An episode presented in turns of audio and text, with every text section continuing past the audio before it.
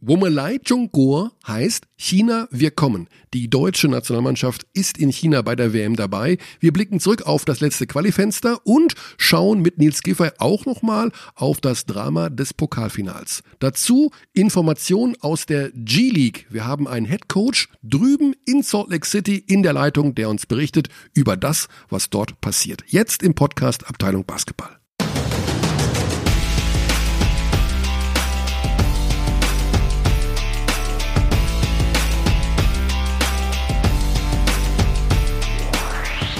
So, Alex ist wieder da. Hallo Alex. Guten Tag. Pina, Junge, Pina! Ja. So, So, guten Tag in die Runde. Alex ist wieder da von seinem Länderspieltrip. Wird er uns gleich ausführlich berichten. Aber ja, vielleicht, ich weiß nicht. Alex, ich habe heute Morgen in der Zeitung gelesen, äh, Gimlet Production, das ist äh, eine amerikanische Podcast-Firma, ist verkauft worden an Spotify. wow. Also Spotify hat die gekauft. Aha, okay. Was haben die denn gemacht? Die haben mh, 25 verschiedene Podcasts, produzieren die. Und das ist ein Start-up gewesen, also ja, noch erst vier Jahre alt oder sowas. Und ähm, 200 Millionen Dollar Oh. hat Spotify für die bezahlt. Glaubst du, entspricht das unserem Marktwert ungefähr? Also ich will jetzt nicht sagen, aber 200 Millionen Dollar für 25 Podcasts. Warte mal ganz kurz. Gimlet Media. Äh, hey Siri, wie viel sind 200 Millionen geteilt durch 25? Das ist 8 Millionen. Alex, das Ding hier, dieser ganze Bums, ist vielleicht 8 Millionen Dollar wert. Ein, unser Podcast. Ich habe gerade gegoogelt, was da für Shows dabei Ja, ich habe sind. ein paar abonniert, noch nicht reingehört. Der Typ ist so intelligent gewesen, dass er bereits, als er sein Start-up gestartet hat, äh, hat er das ähm, begleitet mit einem Aufzeichnungsgerät und hat zum Beispiel mit seiner Frau ein Interview geführt, bevor er zum Investor gegangen ist. Und das alles hat er nochmal extra in einem Podcast jetzt alles äh, auch verarbeitet. Ach, die Geschichte seines Verkaufs. Genau. Aber ich sag dir, schlecht, 200 Millionen. schlechte Nachrichten, da ist kein Sportpodcast dabei, glaube ich. Nee, da, was ich damit sagen will, ist ja. Pitch. Nein, nein, das ist egal. anders, anders. Wir sind 8 Millionen Dollar wert. Das, darauf wollte ich hinaus. Ja, Das okay. heißt, alle, die jetzt uns kaufen wollen, was ihr gutes Recht ist, ich sag mal so, Können jetzt ich hoffe, ich, hoffe, ich sprich auch mit deinem, in deinem Namen. Für 5 Millionen würden wir auch weggehen, oder? Bist du käuflich? Ich bin der käuflichste Mensch der Welt. Also ich bin massiv käuflich und bei 8 Millionen Dollar für eine, das ist ja der Durchschnittswert. 25 Podcasts sind Spotify 200 Millionen wert. Wir sind ein durchschnittlicher Podcast von den Abrufzahlen her in Deutschland. Äh, wir sind im Mittelfeld. Also wir sind genau dieser, auf, für amerikanische Verhältnisse, 8 Millionen Dollar wert. Wa- Wahrscheinlich, okay. Gut, wir reden über die National. Ich kann nicht, jetzt krieg ich die Zahl nicht mehr aus dem Kopf. Das ist jetzt schwierig für mich. Wir reden über Basketball. Und zwar über deine Reise im Wesentlichen. Du sollst uns berichten, wo du überall warst. Mit der Nationalmannschaft warst du ja in Israel und in Bamberg, in Tel Aviv, um genau zu sein. Gestartet sind wir in Frankfurt. Uh, und dann noch in Oberursel. Genau. Und dann in der Basketball City Manhattan. Was ist, ich will dich jetzt nicht interviewen, aber die, meine Einstiegsfrage Hast du ja wäre. letzte Woche schon. Genau. Das hat keiner gehört, wie, als du mich angerufen hast und Ja. äh, gesiezt hast. ja, guten Tag, Herr Dächern. Ich weiß nicht, ob es Ihnen zeitlich gerade passt. Ähm, was ist der erste, das erste Bild, was du vor Augen hast, wenn du an die Woche mit der Nationalmannschaft denkst? Äh, Paul Zipser. Und sein Stepback-Dreier. Also eine Szene aus dem Spiel. Ja. Weil das waren die ersten Punkte von ihm wieder für die Nationalmannschaft. Es waren gleich sehr spektakuläre, individuell nicht leicht zu lösende, eine nicht leicht zu lösende Situation, weil die Uhr lief ja ab. Und äh, er hat den Wurf genommen, Stepback getroffen. Und das ist genau das, was dem Team in weiterer Folge ein bisschen gefehlt hat. Diese, dieser eine individuelle Spieler, der auch mal, wenn das System nicht aufgeht und gut verteidigt wird, auch mal was individuell lösen kann. Deswegen war das für mich wahrscheinlich die stellvertretende. Das ist schon ein, nicht nur eine spektakulär gute Antwort, sondern tatsächlich wahrscheinlich auch die Gesamtanalyse dieser Woche. Wenn wir das uns kommt die, ein bisschen hin, ja. wenn wir auch Also das ist- das ist genau- Griechenland-Spiel uns anschauen, da hat dieser eine herausragende, ich will jetzt nichts gegen den Kader sagen, aber der Spieler, der diese Griechen mal kurz hätte ins Achtung stellen können, Genau. der hat gefehlt. Dadurch, dass äh, Benzing nicht angereist ist, äh, Paul dann eben auch verletzt war. Also er ist nicht verletzt, kann man an der Stelle auch ganz klar sagen. Das war eine reine Vorsichtsmaßnahme. Ähm, er ist halt umgeknickt. Es gab eine leichte Schwellung, aber Ja. der hat auch schon äh, in Deutschland dann wieder, in Bamberg hat er auch wieder geworfen und aber man hat halt gesagt, okay, War natürlich Wir schade, weil riskieren nichts. genau die Position Benzing und Zips aber ja genau, Genau. die Generalprobe für die Position drei, denke ich mal, die dann komplett ins Wasser gefallen ist, weil beide eben nicht da waren, so dass man da ein bisschen improvisieren musste. Aufgefallen ist, also sagen wir mal so, die gesamte WM-Quali, die haben wir ja begleitet, also du natürlich noch ganz nah dran, mit dieser sehr, sehr positiven Grundausstrahlung, weil die Deutschen im Grunde alles, alles gewonnen haben. Mit der einen Ausnahme bis zum ersten Griechenland-Spiel. Jetzt kamen hinten raus nochmal zwei Niederlagen hinzu. ja. Dürf, dürfen wir jetzt kritisieren, weil ich auf der Basis vom Tweet von Tyrese Rice, der Bamberger. Mhm. Guard, der hat ja getwittert, warum spielt denn da überhaupt kein Bamberger mit? Und vier von diesen Dudes, die kennt er gar nicht, die da mitspielen. Und es ist nicht ganz unberechtigt. Dürfen wir jetzt nach diesen beiden Niederlagen Kritik anwenden, warum da zum Beispiel ein Heckmann nicht dabei war oder ein Elias Harris oder ein Louis Olindi als Lokalpatrioten, die Man darf die Frage sicher äh. Mhm. Lokalhelden, die in Bamberg vielleicht auch noch mal ein bisschen Zuschauer gezogen hätten? Oder ist es einfach, wo wir sagen, komm, im Sommer sieht die Mannschaft sowieso komplett anders aus, Schwamm drüber. Genau, das sind die zwei Argumentationen, die man führen kann, äh, anwenden kann. Die Frage ist natürlich erlaubt. Also klarerweise, wenn, wenn du in Bamberg spielst es ist kein Bamberger dabei, ähm, wäre sicherlich oder möglicherweise mehr Zuschauer, Zuspruch da gewesen. Und vor allen Dingen, äh, weil es sind drei formstarke Bamberger. Also Olindi Ja. gut war jetzt viel verletzt, Ja. aber den kannst du auf jeden Fall reinschmeißen. Ja, Heckmann Harris. hat sehr gut gespielt zuletzt und Harris erst recht. Den ich sogar mit Verlaub als äh, aktuell einen leichteren Vorteil gegenüber Thiemann da geben würde auf der Position. Kann man sicher argumentieren. Es waren halt die Spieler einfach, die die ganze Quali, Genau, ja. die Das- Kohlen aus dem Feuer geholt Genau. haben. Und den will man auch noch am letzten Spieltag dann Ja. wahrscheinlich. Man hätte vielleicht Richtung Rookies überlegen können, tatsächlich, Mhm. ob, man, ob man da was macht, aber ich, ich denke mir halt immer, ja, gut, ich bin nicht der Trainer, der hat seine Überlegungen, der hat sein Konzept. Er war sehr erfolgreich damit bis Genau. hierher, bis zu diesem Fenster. Ähm, die Zusammenstellung war eigentlich immer gut. Ähm, also der, der Henrik Rödel hat da schon ein gutes Händchen für Interaktion und auch teamintern und dass das halt alles so bleibt irgendwie So harmonisch. so harmonisch bleibt, ja. Und das war es auch jetzt wieder. Das war es auch nach der Niederlage in Bamberg, war ich auch in der Kabine. Die natürlich ärgerlich und komisches Spiel, komischer Tag für viele und ähm, trotzdem muss man Bartel und Loh hoch anrechnen, dass die da aus Madrid Ja, ja. nachreisen. Die machen ein Training, kommen auch noch zu spät, weil der Flieger Verspätung hat, ähm, kommen relativ eigentlich direkt zum Training. Haben dann ein Training, ähm, um sich so ein bisschen äh, zu akklimatisieren. Und dann ist es natürlich tough. Also du hast gemerkt, Lo ist da noch ein Fremdkörper, das war sein erstes Spiel in der Quali, aber auch er wollte halt dabei sein, weil er konnte halt nie. Er war entweder verletzt oder Euroleague. Es kam immer was dazwischen. Und er ist ja eigentlich auch gesetzt dann für. Du brauchst ihn, ja, brauchst also ihn als als, Backup von Dennis Schröder. genau.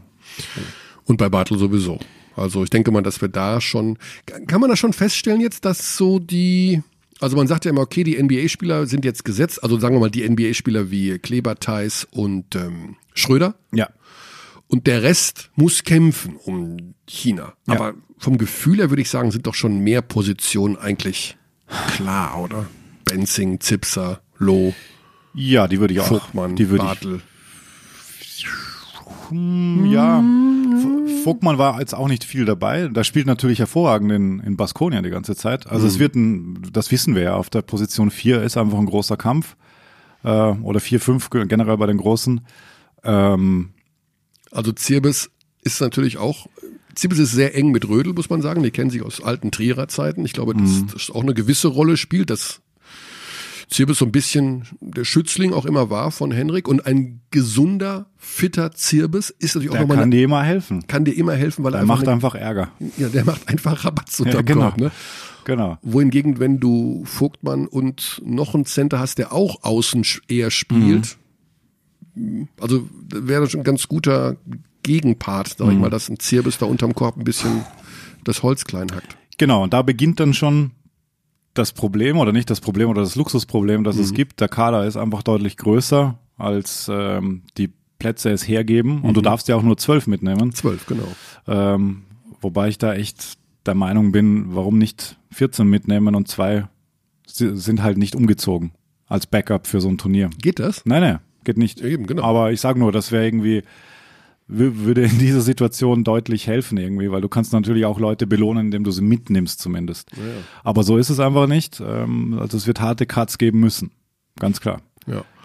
Andi Obst hat sich so ein bisschen herauskristallisiert. Wir hatten im vorletzten Fenster die Aussage, ich glaube von Per Günther war sie, von unserem Experten beim Spiel, der gesagt hat, so einen kann man immer gebrauchen. Ich glaube, es war Per, ich bin jetzt nicht hundertprozentig Ja. sicher. Also wo du denkst, okay, tatsächlich tut so ein Schütze von draußen, von der Dreilinie, der wirklich auch die tiefen Ein reiner Schütze. mhm. ein klassischer reiner Schütze tut dir gut. Gerade Mhm. mal gegen Griechenland, gegen Israel haben wir es auch gesehen. Auch Auch bei ihm geht das in die Richtung. Da Ja. kann dir halt auch mal eine Offense beenden ähm, mit einem wilden Wurf und, und den treffen. Mhm. Ja. Das können nicht viele. Also sein, Eben. sein Wurf ist wirklich fantastisch, bess noch besser geworden. Man hat es auch gesehen in Israel. Ja. Da hätte er ja fast noch das Spiel gedreht mit den wilden Dreiern Ja. und Giffey auch mit dem einen. Ähm, natürlich, das hilft dir. Das ist äh, ein individueller Skill, den nicht viele haben. So. Ja. Gut, aber da wird es erst im Sommer, denke ich mal. Das nächste Spiel gibt's vor, vor August. Also am 11. August gibt's ein Vorbereitungsspiel vor dem Supercup. Das habe ich rausgehört. Wird's vorher noch mal was geben? Bin, Weißt du? bin, bin ich Glaube ich wahrscheinlich eher nicht. Ja, Ne? also es gibt auf jeden Fall noch eine Maßnahme davor. Wow. Mhm. Gut, das kann sein, dass es dann so inoffizielle ja, ja. Spiel noch mal gibt. Aber ich habe es auch nicht mehr genau im Kopf, bevor ich jetzt was Falsches sage. Aber ähm, da werden sich schon noch ein paar vorstellen können. Also natürlich ist äh, Moritz Wagner auch eine Option, ganz klar. Hartenstein. Hartenstein muss man schauen, wie die Saison weiterläuft. Der ist halt noch so jung, da kann man auch, also der wird noch viele Gelegenheiten haben, sagen Mhm. wir mal so. Ich denke dir, ich denke, Moritz Wagner kann dir mehr direkt helfen. Weil er halt, Aber der ist auch wieder ein großer Spieler, ne? der ist auch ein großer Spieler, ja. aber hat einen guten Wurf, ist ein smarter Spieler, kann verteidigen. Mhm. Also der kann dir schon unmittelbar, glaube ich, mehr helfen. Er ist halt weniger roh als Hartenstein. Dann haben wir noch einen großen. Da müsste ja, dann wird's schon eng. Ne? Dann wird's richtig eng. Ja, ja, eben, ich sage ja, also es wird Theis, Kleber, Bartel, Vogtmann, Mhm. Wagner. Da sind wir schon bei Ja, ja. Also da, fünf, sechs Leuten und der halbe Kader ist voll. Und nur mit großen Spielern. Uiuiui, spannend, spannend. Also nochmal zur Information. Deutschland ist qualifiziert. Die WM findet statt am 31. August. Alle Spiele live und exklusiv bei Magenta Sport. Alle 92 Spiele. Das ist unfassbar. Also wir zeigen auch wirklich alles dann später, die ganze Platzierungsrunden, später noch um Platz 14. Also alles, was es gibt, das sind im Schnitt sechs Spiele pro Tag. Sechs Spiele am Tag. Sensationell. Also wirklich, und davor gibt es vom 16. bis 18. August den Supercup in Frankfurt, äh, Quatsch, in Hamburg, das Traditions äh. Und am 11. August das noch ein Vorbereitungsländerspiel. Für alle diejenigen, die beschlossen haben, der Sommer 2019 soll ganz im Zeichen der deutschen Basketballnationalmannschaft stehen, sind das die Termine, die es zu notieren gibt. So. Was ist dir noch aufgefallen? Bevor wir, wir machen gleich mit unserem ersten Gesprächspartner ja auch nochmal das Fass Pokal auf und Nationalmannschaft natürlich. Gibt es so eine Quintessenz, die man ziehen kann aus diesem letzten Nationalmannschaftsfenster? Also die beiden Niederlagen, die wir einfach mal so, das waren ja beides keine berauschenden Spiele, muss man dazu sagen, ne? das waren sie nicht, ne. Es war spielerisch auf keinem, also es war intensiv, Intensiv, also gegen Griechenland habe ich gedacht, ja. okay, irgendwann klappen die Griechen auch mal zusammen. ne, sind sie nicht. Slash oder die Schiedsrichter pfeifen eine etwas härtere Linie. Die haben ja Mhm. Beides schon, eingetreten. also die haben ja schon gewütet. Ja, Ja. Respekt, muss ja, ich sagen. Ja. Hat auch wer zu mir gesagt nachher, ich glaube, Maudo, Maudolo, Mhm. habe ich gesprochen. Der meinte auch, ja, man konnte sich einstellen drauf, irgendwann, dass da halt einfach viel laufen gelassen wird. Gerade für die Guards war es natürlich auch schwierig, wenn die penetriert sind. Da wurde nicht viel gepfiffen. Nee. Und ich hatte gedacht, ohne Borussis, der, glaube ich, 25 Punkte im Hinspiel gemacht hat, sind die Griechen doch deutlich einfacher zu bespielen und dann eben auch zu schlagen. Aber die haben Vollgas gegeben. Also tatsächlich habe ich selten in der Mannschaft so konsequent 40 Minuten Defense spielen sehen. Ja, das haben sie wirklich darüber gelöst. Sehr wenig Punkte. Also ich glaube, das Spiel läuft anders, wenn du am Anfang ein paar Dreier triffst auch. Dann hast du zumindest ein bisschen die Ruhe. Du weißt, okay, ja, das können wir, weil die Dreierquote war in den erfolgreichen Quali-Spielen immer ein Faktor.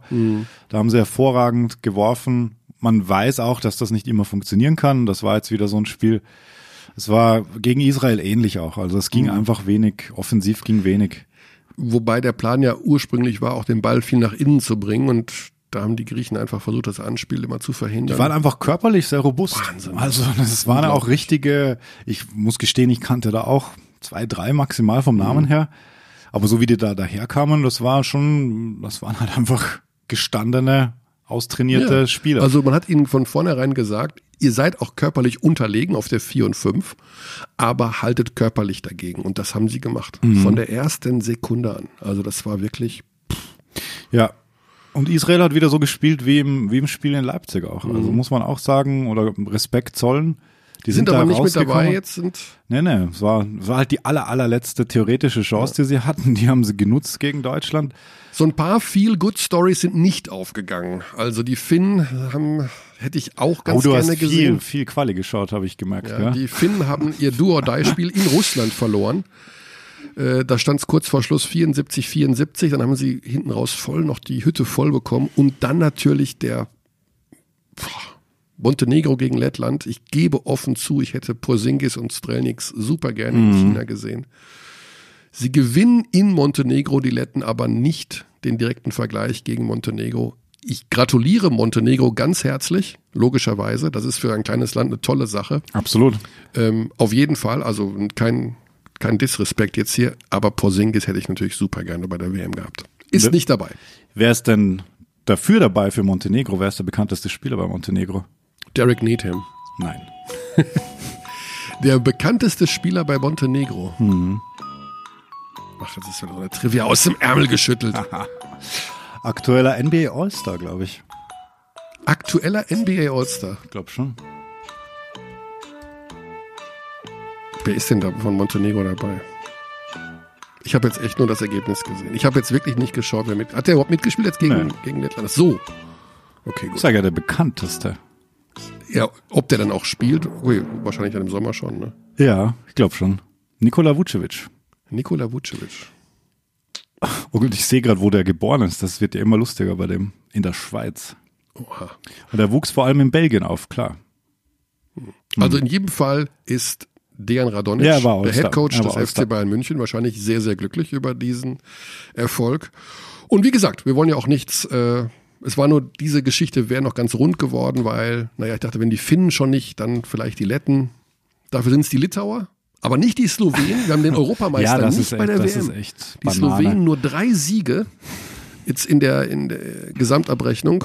Das ist natürlich schon ein bisschen bitter. Also, das muss man, wir haben übrigens noch ein bisschen Zeit. Ähm, unser erster Gast hat mir gerade geschrieben. Oh, weil?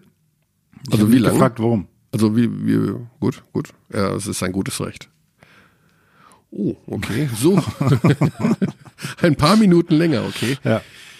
Ähm, Also- genau. Aber die Slowenen sind nicht dabei. Also Die Slowenen sind nicht richtig bitter, richtig bitter und also auch irgendwie ein Zeichen, also ich, ich, ich liebe diese Fenster wirklich und ich finde das gut, aber solange dieser blöde Streit stattfindet, gut, Doncic wäre sowieso nicht dabei gewesen, mit der NBA werden sie es nicht hinkriegen, außer du machst, das war auch so ein bisschen Gespräch, man unterhält sich ja mit vielen aus dem Basketballumfeld, dann kann man dann nicht den All-Star-Break verlängern in der NBA, dass du zumindest ein NBA-Fenster während der Saison machen kannst. Da braucht halt die Fiebereier, muss da hingehen, das verhandeln.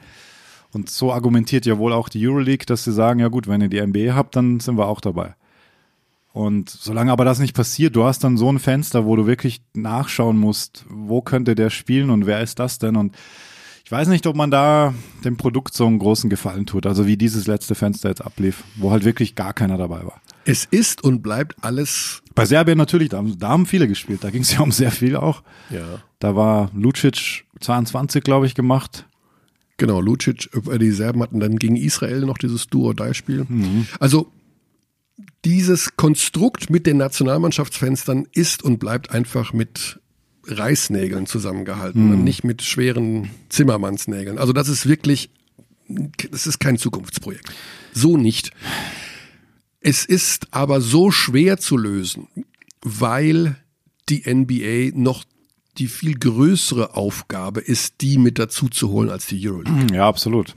Absolut. Und es kann ja wirklich nur dieses All-Star-Fenster funktionieren sonst. Und es ist ja auch immer dieses Versicherungsthema. Ja. Also die, die, im Sommer okay, da wissen sie, das hilft ihnen Preseason-mäßig, wenn sie da ein bisschen spielen.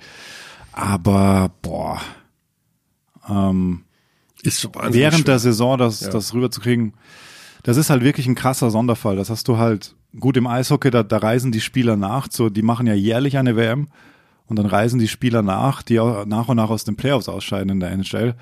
Und das Turnier wird immer prominenter. Bei Olympia letztes Jahr waren gar keine NHL-Spieler. Das wiederum hast du ja im Basketball zumindest. Da weißt du ja, das olympische Turnier, da sind immer alle dabei. Aber gut, es ist, äh, puh. Schwieriges Thema. So, dann reden wir jetzt mit einem, der beides erlebt hat. Und zwar tatsächlich, ja, ich glaube, die eine Sache war noch schlimmer für ihn als die andere. Das Pokalfinale zu verlieren mit Alba Berlin, um dann unmittelbar danach zur Nationalmannschaft zu reisen, um dieses Fenster zu spielen, weil er aus Hat er gestern einen Tag frei. Wahnsinn, ne? Weil er Sonst keinen Tag frei seit Pokalfinale. unglaublich eigentlich, ne? Weil er einfach nicht wegzudenken ist und seit Jahren ein fester Bestandteil der Nationalmannschaft ist und das ist Nils Giffey. Und da haben wir ihn. Hallo Nils. Hallo. Ja, wir haben bisher 101 Podcast aufgenommen, Nils, und wir haben, glaube ich, noch niemanden gefragt, wie es ihm geht. Aber ich würde das jetzt gerne mal ändern. Wie geht es dir? Ganz gut zurzeit. Ja? Okay. Das waren ja schon recht emotionale Geschichten, die da in den letzten zehn Tagen über dich eingebrochen sind.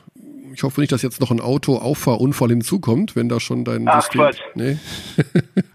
ähm, die Pokalniederlage war natürlich, denke ich mal, emotional somit eines der absoluten Kracher-Dinge überhaupt, die du bisher in deiner Karriere verarbeiten musstest. Oder dramatisiere ich jetzt gerade? Ja, ich glaube schon, in der Situation war das jetzt echt schmerzhaft.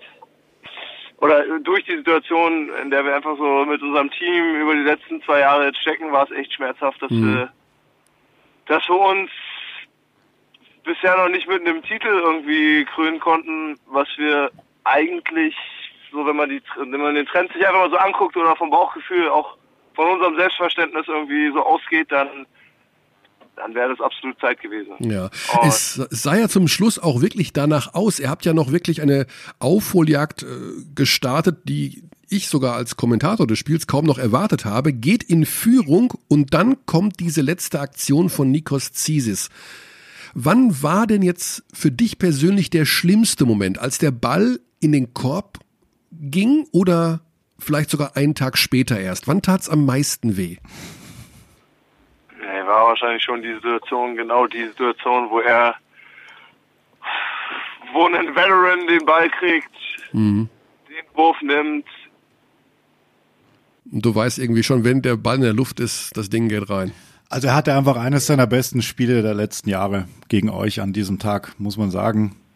Da kam, Auf jeden Fall. da kam halt viel zusammen auch. Ja, das muss man halt ihm echt und der, der, der Bamberger Truppe halt wirklich lassen. So, das sind halt Abgezockt. ähm, viele Veterans dabei, die schon ein paar, paar Situationen durchlaufen haben und dann relativ cool geblieben sind. Und ja, okay, am Ende läuft es dann auf aus unserer Sicht so auf einen Offensivrebound von, von Bamberger Seite raus. Ähm, Ja, wollte ich nicht sagen, dass es wehtut. Ja. War im Vorfeld denn schon so eine Geschichte? Ich meine, ihr habt das Pokalfinale im letzten Jahr verloren, die Finalserie um die Meisterschaft und jetzt ist das Pokalfinale und es ist noch nicht gespielt, aber man bekommt mit, okay, Luke Sigma, also einer sehr, ein sehr wichtiger Spieler, ist krank. Äh, Ich glaube, Dennis Clifford war noch angeschlagen, C war noch nicht wieder richtig bei 100 Prozent. Denkt man sich da, oh, das könnte schon wieder schief gehen oder kann man sowas vor einer Partie auch ausblenden? Ja, Jetzt kannst du eigentlich nicht ausblenden, muss Nee, ich ne? sagen. also, du merkst ja irgendwann schon, äh, du merkst ja irgendwie schon, ob dein Team gerade in einem gewissen Flow drin ist. Mhm. Und auch der kann voll brechen.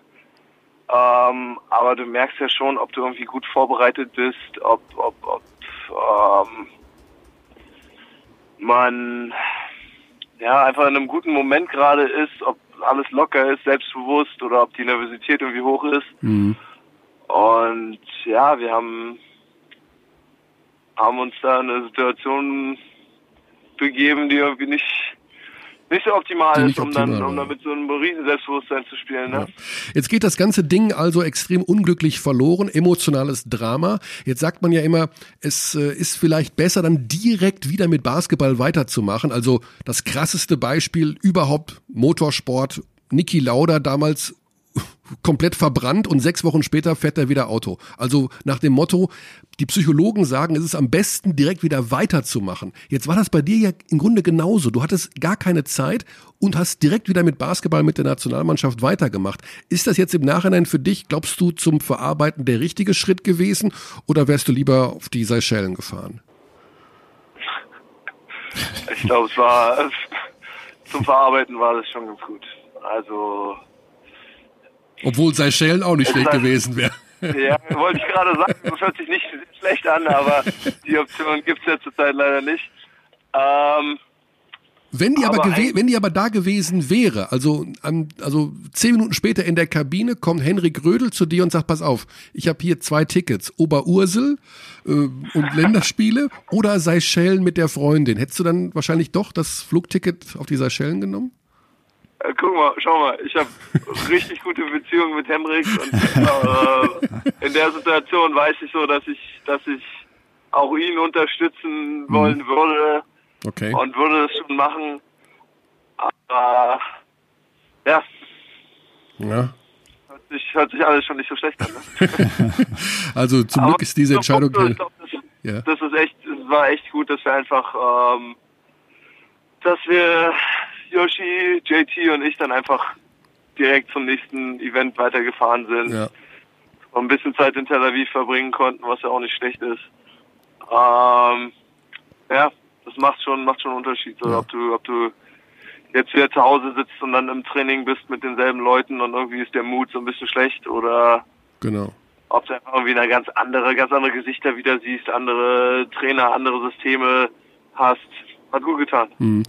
Du hast gesagt, also äh, Thiemann und Saibu waren ja mit dir bei der Nationalmannschaft, also die Alba-Teamkollegen. Spricht man dann nochmal über dieses Finale? Also kommt da nochmal irgendwie abends dann oder beim Stadtbummel nochmal so ein bisschen das Thema Bamberg durch, von wegen, ah ja, diesen einen Rebound hättest du holen können oder das oder jenes oder ist das abgehakt? Nee, klar, du sprichst direkt darüber. Ja. Ich glaube, wir haben den ganzen Abend darüber gesprochen, die ganzen, so die nächsten zwei Tage, Mhm. gerade in so einer Situation, wo es wirklich ein, ein Rebound ist, Mhm. Ja, dann spielt, also ich bin zumindest so eine Person, so das, das spielt, das spielt sich, wenn ich die Augen zumache, spielt sich dieser Film ab. So. Mhm. Ich, ich gehe schlafen und der Film spielt ab.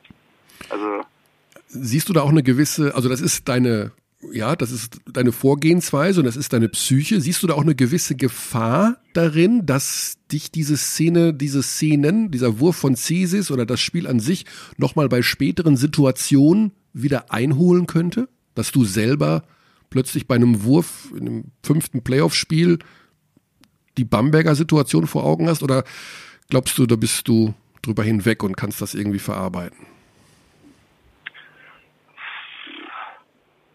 Was ich damit sagen nicht, will, wenn, er noch mal, wenn er nochmal in derselben Situation den Ball hat, nochmal frei ist, dann sehe ich die Situation wahrscheinlich schon eher. Genau. Aber aber wichtig ich ist, glaube ja, äh, ich glaub eher, das wäre eher so eine Situation, wenn ich jetzt einen, den letzten Wurf, äh, den letzten Wurf irgendwie genommen hätte oder und da ein schlechtes Play Mhm. gemacht hätte oder ähm, irgendwie da einen Turnover geschmissen hätte. Das sind Sachen, glaube ich, die sich nochmal abspielen. Aber ja.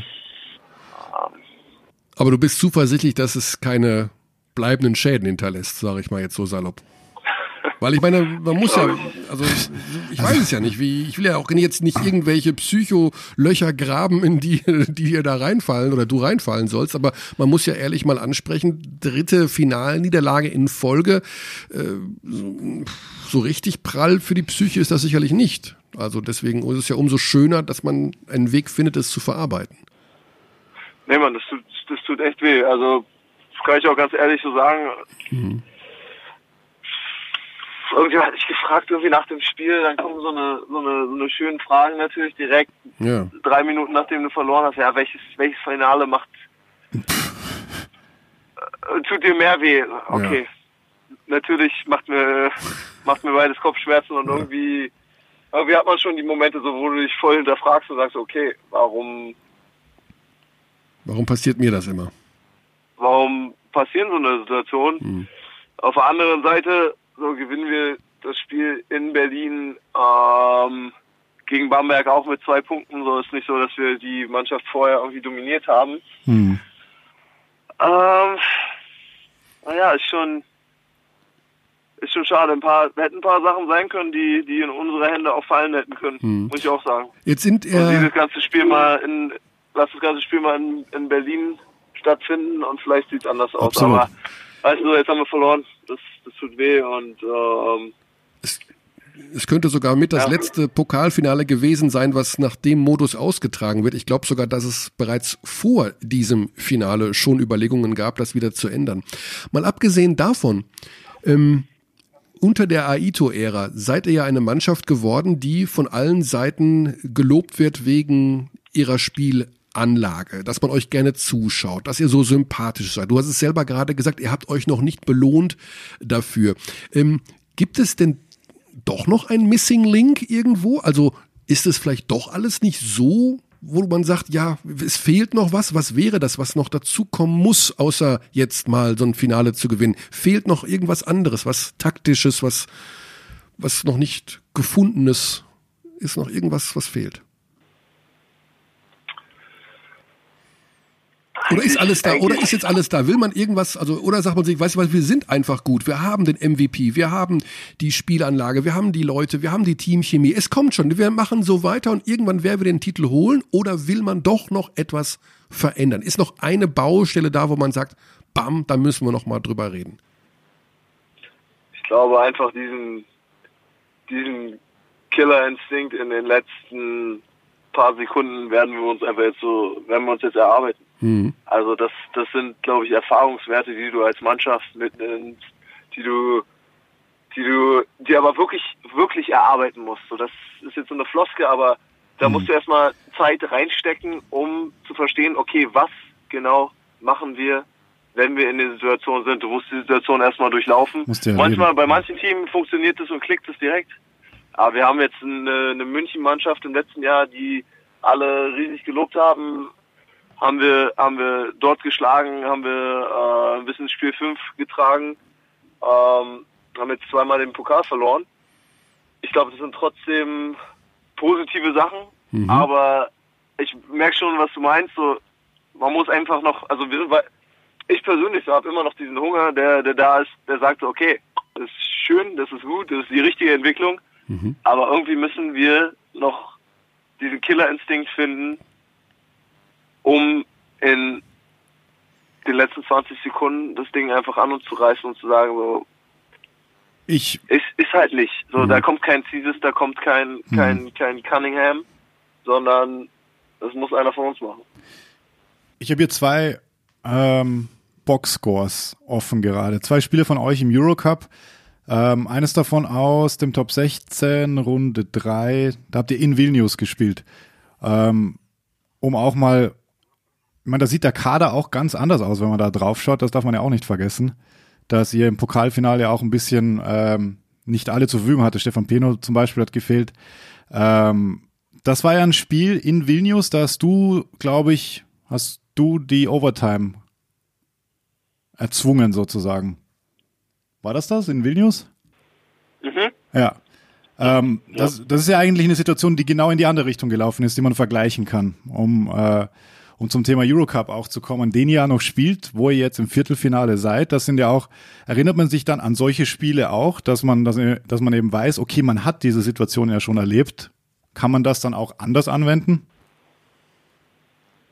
Ja, klar. Also ich finde, das sind immer, das sind immer gewisse Plays, gewisse, gewisse Spielsituationen, wo du einfach weißt, okay, wenn wir wenn wir wenn wir irgendwie scoren müssen, wenn wir einen Stop kriegen müssen, so wir machen diese zwei drei Sachen.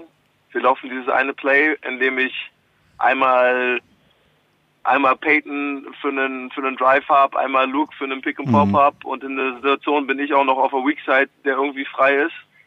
Ähm, ich finde genau genau auf so eine Sachen kommt es dann immer an, wenn ähm, dass halt irgendwie Klarheit entstehen muss. Mhm. Jetzt spielt Oh. ihr, ja, jetzt spielt ihr gegen Frankfurt beim am äh, nächsten Spieltag. Und sagen wir mal, es steht 74, 74, ja. Und ihr habt den Ball beim letzten Angriff. Und es ergibt sich die Möglichkeit, dass du einen freien Wurf hast. Du siehst aber, dass, sag ich mal, drei Meter neben dir ähm, ein Spieler von euch auch frei steht. Weißt du dann jetzt schon, ob du passen wirst oder selber werfen wirst? Also würdest du dann sagen, ich mache das jetzt, weil das hilft mir auch einfach jetzt das Ganze zu überwinden? Oder denkst du dir, weißt du was, mach, lass den anderen werfen. Ich habe momentan da irgendwie will ich damit nichts zu tun haben mit solchen Crunch-Time-Sachen. Wie viel Zeit habe ich noch? Auf der Uhr, Ja. äh, ihr habt einen normalen Angriff. Also vier, ihr bekommt den Ball, habt, sagen wir mal, 20 Sekunden und es steht 74, 74. Also du kannst, der Angriff läuft, sag ich mal, genau, und dann kommt ein Block, zack, und du bist frei in der Dreierlinie, hast den Ball, ja, es sind noch fünf Sekunden, aber links neben dir steht, drei Meter entfernt, Gidreitis. Also noch fünf auf der Uhr, sagst du. Ja, oder fünf. Ja. Wirfst Okay. du selber oder Ich glaube, gibst ich, du? ich, glaub, ich nehme gerne den Wurf. So, das wäre. Genau so soll es sein. Ich glaube, das ist auch der richtige Weg. Das ist auch der richtige Weg. Ja, jetzt habt ihr euch wieder getroffen. Du hast jetzt erst einmal wieder mittrainiert. Ist das so richtig? Habt ihr heute, heute ist Dienstag, äh, wieder begonnen? Genau. Einen Tag frei gehabt. Einen Tag frei gehabt seit Pokalfinale, kann man das so sagen? Ja, das stimmt. Das ist schon heftig. Wie hast du das Nationalmannschaftsfenster erlebt? Sportlich war ja die Qualifikation abgeschlossen. Es gab aber zwei Niederlagen. Das ist man fast gar nicht mehr gewohnt von der Mannschaft. Äh, hat das für dich jetzt irgendeine Rolle gespielt, dass du sagst, okay, jetzt sind wir zwar nicht Gruppenerster, aber das ist dir auch egal. Jetzt lass doch mal einfach die Auslosung auf uns zukommen. Oder ja, bist du da schnell drüber hinweggekommen, sage ich jetzt mal, über diese Geschichte, die da jetzt gerade in den letzten drei Tagen passiert ist? Ich habe mit Henrik auch darüber gesprochen und, und habe es auch ehrlich gesagt, so dass ich, dass ich alles, alles in die Spiele investiere und da auch Lust habe und, und reinhauen möchte, aber das halt schon echt schwer ist, da großartig emotional zu werden. Mhm. Äh, weil wir schon qualifiziert sind und äh, auch für uns, die jetzt vom Pokal gekommen sind. Also ich kann nur für mich sprechen, aber das war war schon äh, war eine Challenge, einfach da irgendwie Druck oder Emotionen aufzubauen. Deshalb war es irgendwie war es auch einfach, einfach mal locker zu spielen. Ja. Was ja gar nicht so schwierig, äh, so einfach war, weil die Griechen ja unheimlich körperbetont Basketball gespielt haben. Ne? Das war ja echt ein ganz schönes Rumgekeule. Ja. Jetzt ist äh, ein WM-Jahr. Also WM ist Qualifikation, ist geschafft. Bumm, zack, jetzt kommt die Auslosung. Es geht im Sommer weiter. Wie, wie ist jetzt deine Ambition? Hast du das Gefühl, du musst kämpfen um einen Platz im Kader? Ist, äh, hat der Coach irgendwie gesagt, also nur Schröder ist gesetzt und ihr alle anderen, ihr müsst jetzt mal ordentlich reinkloppen? Wie, wie fühlst du dich da gerade vom Standing her? Bist du 100% sicher mitzufahren?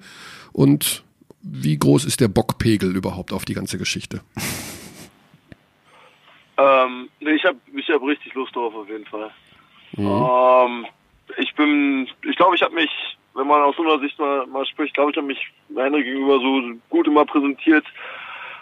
Ähm, glaube, ich passe in sein, in sein System auch ganz gut rein, dadurch, dass wir uns halt schon echt lange kennen und ähm, kann mir halt auch vorstellen, in so einer, in so einer Mannschaft einfach gut eine, eine kleinere Rolle zu spielen, einfach ähm, mit den Leuten, die halt auch, auch, auch, was weiß ich, aus der NBA kommen.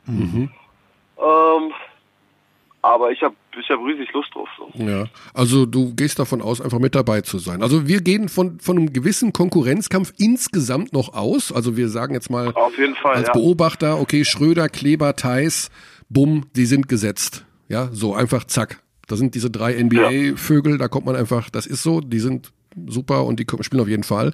Und dahinter ist, na klar, also machen, machen wir uns nichts vor, wenn Zipser gesund ist, wenn Robin gesund ist, wenn Maodo und sowas alles, ähm, aber spürst du selber auch, dass wenn du nach links und rechts schaust, dass da Spieler wie Andy Obst oder ähm, Mike Zirbes oder sowas, dass die noch das Gefühl haben, Konkurrenzkampf ist da noch, sie wollen sich unbedingt empfehlen für China. Ist das spürbar innerhalb der Mannschaft? Ich weiß, was du meinst. Hm. Es geht, glaube ich. Ich glaube, alle sind, auch in den Fenstern waren sich so alle bewusst, dass nur weil du jetzt hier gerade spielst, bedeutet das nicht, dass du bei der WM direkt mhm. dabei bist. Und äh, aber der gesamte Vibe war eigentlich sehr, sehr, sehr, sehr gut und sehr so produktiv, dass Leute nie in diese Konkurrenzsituation gekommen sind. So, wir wissen mhm. alle, okay, auf gewissen Situationen ist es extrem tough. Ich glaube, für die Big Men ist es mhm. noch, noch tougher. Da wird's, ja, da wird es, glaube ich, einen richtigen Konkurrenzkampf geben. Bei uns auch auf der 3 mit Robin, mit Paul, mit mir, mit Andy. Ähm, aber du musst, ich finde, man muss auch mal positiv, ich kann es sehr, sehr gut, glaube ich, einschätzen, dass was Positives ist irgendwie fürs Team. So, wir haben verschiedene Waffen, die wir einsetzen können. Mhm. So, kommt halt ganz drauf an, wie du das Team strukturieren möchtest. Ähm, und, und was man so braucht. Ja.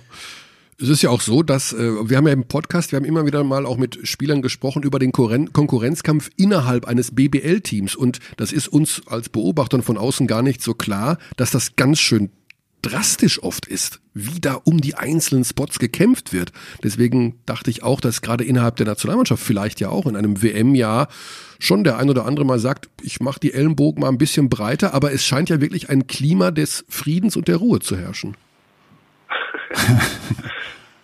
ja. Ja. Nee, stimmt. Da hast du, hast du echt recht, ja. Du musst keine interne nach draußen tragen, Nils. ja. Nein, bin ich auch ganz ehrlich so. Ja, ich glaube, das gab's, das gab's, ähm, das gab's wirklich vor vor einigen Jahren so, dass die Situation schon so war, wo äh, ja auch Paul und ich uns im Trainings mal schön angegangen sind ah, okay. und äh, da richtig competed haben um um Spots. Ähm, und auch so ein bisschen um die, um so ein Machtgehabe und Machtposition, glaube ich, im Team, aber das ist dadurch, vorbei. dass einfach die gesamte Nation aus so einer Generation besteht, die, die schon sich in der U20, in der U18 mhm. äh, kennen und dadurch auch gewisse so Machtsituationen einigermaßen klar sind und mhm. schon, was heißt akzeptiert sind, aber schon, du bist schon mal in anderen Situationen ähm, gewesen mit den Spielern, ist das relativ klar, finde ich. Ja, das ist natürlich äh, was sehr Angenehmes, was sehr Positives. Also das fiel mir schon auch auf jetzt in den ganzen Fenstern, wo ich auch dankenswerterweise ein bisschen dabei sein durfte, dass so dieses einer für alle, alle für einen Gedanke, der war da schon über allem eigentlich. Mhm. Auch jetzt nach dem letzten Spiel, klar war es eine Niederlage, aber alle waren trotzdem happy, dass, weil man wusste, man hat es geschafft.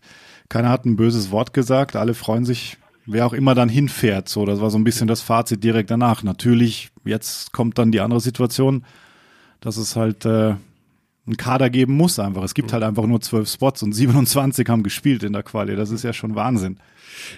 Nils, du hast, ähm, ich bin immer ganz gemein und komme mit der guten Fee ums Eck, ja.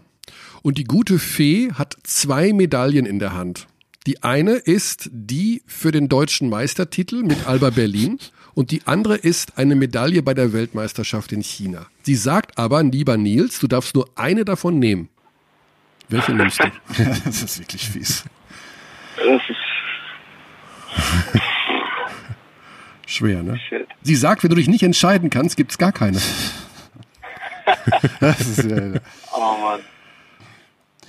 Wenn du, dich nicht oh. wenn du dich nicht entscheiden kannst, wirft Lucic einen Dreier in der Schlusssekunde zum Sieg in Spiel 5 für den FC Bayern. In, in, in beiden Spielen, ja. Im, Im Spiel und Spiel. Ja, also das ist auf jeden Fall dein Gegenspieler, der dann das, ja, also nur. Kann, kann in beiden passieren. Nur, nur ja. zur Info. Also die, die, die Fee ja, kann gnadenlos sein. Boah, ich glaube, ich nehme ich nehm Berlin erstmal. Ah, die sichere, die, ja. die, die, die Variante, die man 340 Tage im Jahr um sich hat, wahrscheinlich, ne? Das ist ja auch zeitlich ja, aber davor. Genau, das heißt ja, weil ich 340 Tage dafür arbeite. Ja. ja. Äh, das würde. Ja, ja, ja, finde ich gut. Also, dass du dich entscheiden kannst, finde ich super. Äh, dass du an Feen glaubst, finde ich auch super. naja, Aber es, es, ist, es, es, ist ja auch zeitlich davor. Vielleicht bis dahin hat es die Fee schon wieder vergessen und ja. dann spielst du die, die ja, Ohne Spaß, ja. Ja, genau. Ja, dann hoffe ich, dass du einfach gut aus allem da jetzt rausgekommen bist und dich wieder eingrooven kannst in den BBL-Alltag. Abschließend noch ganz kurz zum, zum Eurocup. Also den habt ihr ja jetzt auch anstehen. Der geht weiter in einer Woche, glaube ich, gegen Malaga zu Hause. Ja. Die Gruppenzweiter waren interessanterweise. Also ist ja auch noch ein sehr, sehr spannender Wettbewerb. Welchen Stellenwert hat er denn bei euch in der Organisation? Schon, schon ziemlich groß, weil gerade gerade dadurch, dass jetzt viele spanische Teams auch noch im Eurocup sind, ist, Mhm. werden die, wird unser Coaching-Staff auch auf einmal sehr, sehr competitive. Und äh, Malaga, Andorra, Valencia noch dabei. Richtig, ja. Ähm, und ich glaube, die haben, die haben auch richtig Bock, Ja. äh, diese Teams halt zu schlagen. Ja. Aber es hat schon, es hat schon einen, äh, es hat schon einen großen Wert. Auch die Chance, wenn man wirklich den Titel holen würde, sich für die äh, für die Euroleague zu qualifizieren, ist natürlich auch immer immer sehr sehr sehr sehr sexy. Mhm. Hättest du da Bock Ähm, drauf auf Euroleague? Ja, auf Ja? jeden Fall. Also, das. Ich finde, das muss auch irgendwie sein. Ich weiß nicht, ihr mit eurer Halle, mit der Organisation Euroleague gehört auch nach Berlin. There I said it. Ja, stimmt auch. Muss ich auch ganz ehrlich sagen. Ich glaube, es muss auch so, ist auch die Ambition von, von, ähm, von allen hier. Also Okay. das muss eigentlich irgendwie der nächste Schritt sein. Man weiß nicht, man weiß nicht, wann genau es kommt, aber es müsste eigentlich so der, der nächste Schritt sein. ja, also die Chancen fürs nächste Jahr stehen ja nicht schlecht, äh, dadurch, dass zwei Deutsche dabei sein werden und die Bayern eine Wildcard sicher haben, also die Teilnahme sicher haben, unabhängig davon, ob sie Meister werden oder nicht, äh, sind euch ja diverse Türen eventuell geöffnet. Wir wollen aber da jetzt Die sportliche Qualifikation trotzdem deutlich schöner mit dem Eurocup-Sieg. Ja. Das wäre doch was. im, im, schon das schon im April dann. Wow. ja. Gut, Nils, dann sagen wir lieben Dank für deine Zeit. Ähm, alles klar. Gute. Du hast eine bisher, das dürfen wir nicht vergessen, also das wollte ich auch nochmal betonen an dieser Stelle, eine richtig, richtig gute Saison gespielt. Ja, darf man auch nicht äh, vergessen. da wäre auch nochmal die Frage vielleicht zum Abschluss, ist das wirklich auch die beste Saison von deiner Seite aus, vom Gefühl her, die du bisher gespielt hast? Ja, ich glaube schon. Okay. Gerade vom Gefühl her so. Ja. Ich glaube, da gibt's auch keine zwei Meinungen. Da haben wir uns sehr dran erfreut. Und insofern, es Danke geht dir. aufwärts, Nils. Alles ist noch möglich. Eurocup, Deutsche Meisterschaft und Weltmeister im Jahr 2019. Was wird das für eine Weihnachtsgeschichte bei Giffey's zu Hause mit der Bundesfamilienministerin noch dazu? Das ist ja der Wahnsinn, was da abgeht. Okay. Gute Machen Zeit. Vielen, vielen Dank. Gute Zeit. Alles Danke dir. danke euch. Danke. Mach's gut, ciao. Ciao. Ja, genau so ist es. Ich wollte jetzt nicht zu viel über Politik reden und was Franziska da alles so erzählt von, Ja, von, von. Angela und so. Vielleicht sehen die sich auch gar nicht so oft. Gut, aber Hey. das Ja. ist ja mittlerweile auch bekannt, dass das die Tante ist. Jetzt haben wir 27 Spieler in dieser Quali haben für Deutschland gespielt. Ja, jetzt sollen jetzt sagt nicht, wir sollen den WM-Kader aufstellen. Welche drei haben denn alle Quali-Spieler gespielt? Welche drei alle gespielt haben. Hm. Ich sage immer Basti Doret. Richtig? Puh, schon mal gut. Dann Nils Giffey. Nein. Nein, nicht Nils Giffey, okay. Alle. Wer hat alle gespielt? Der Zirbus Mike? Nein. Ach, come on. Schlecht von, ist schlecht, Körner. Du bist richtig schlecht. Blindes Halbwissen, das ist das, was du kannst. Äh, scheiße. Wer hat denn immer gespielt? Wer war immer dabei? Mm, Na gut. Einer hast du. Forward. Äh, Bartel hat Bleib eher im Backcourt. Backcourt. Backcourt. Backcourt. Ich habe einen Jahresrückblick gemacht mit jemandem, da auch weil er alle Spieler gemacht hat. Ich weiß es jetzt nicht. Ich, ich, habe alle Namen vor, ich weiß es nicht. Weißt du, weißt du, wen ich da zum Interview hatte, weißt du nicht? Mit Beim? Jahresrückblick? Mhm. Ach so, easy. Easy. Das ist der zweite. Mhm. Dann gibt's noch einen. Er nennt sich selbst den Papa des Teams. Der Papa des Teams? Dachte ich, das hätte, würde Basti, kommt auch. Über, würde Basti über sich sagen. Okay, hätte ich jetzt nicht gesagt. Nee, der ist halt älter, der älteste von, von allen. Der älteste von allen. Mhm. Ist auch nicht Dorit. Sorry, Basti, aber ich dachte wirklich, du bist der Älteste. Äh. Wer ist denn noch älter? Mann, ich weiß es nicht. Die sind alle jung und. Tada. Tada. Ach, der Carsten, Mhm. der Tada. Ja. Carsten Tada. Das fränkische Schwergewicht. ja, das- die drei haben alle Spiele gemacht. Sei mir auch da nicht böse, Carsten, dass ich das nicht auf der Matte hatte. Hat er auch gespielt gegen Griechenland? Ja, ne? Ja klar, Hat er gespielt, ja. ja. Auch gegen Israel. Ja, ja, das habe ich Immer dabei, immer dabei. War auch die letzten Sekunden gegen Serbien auf dem Feld. Ja. Also das waren schon auch. Nee, das ist ein wichtiger Spieler. ja, absolut.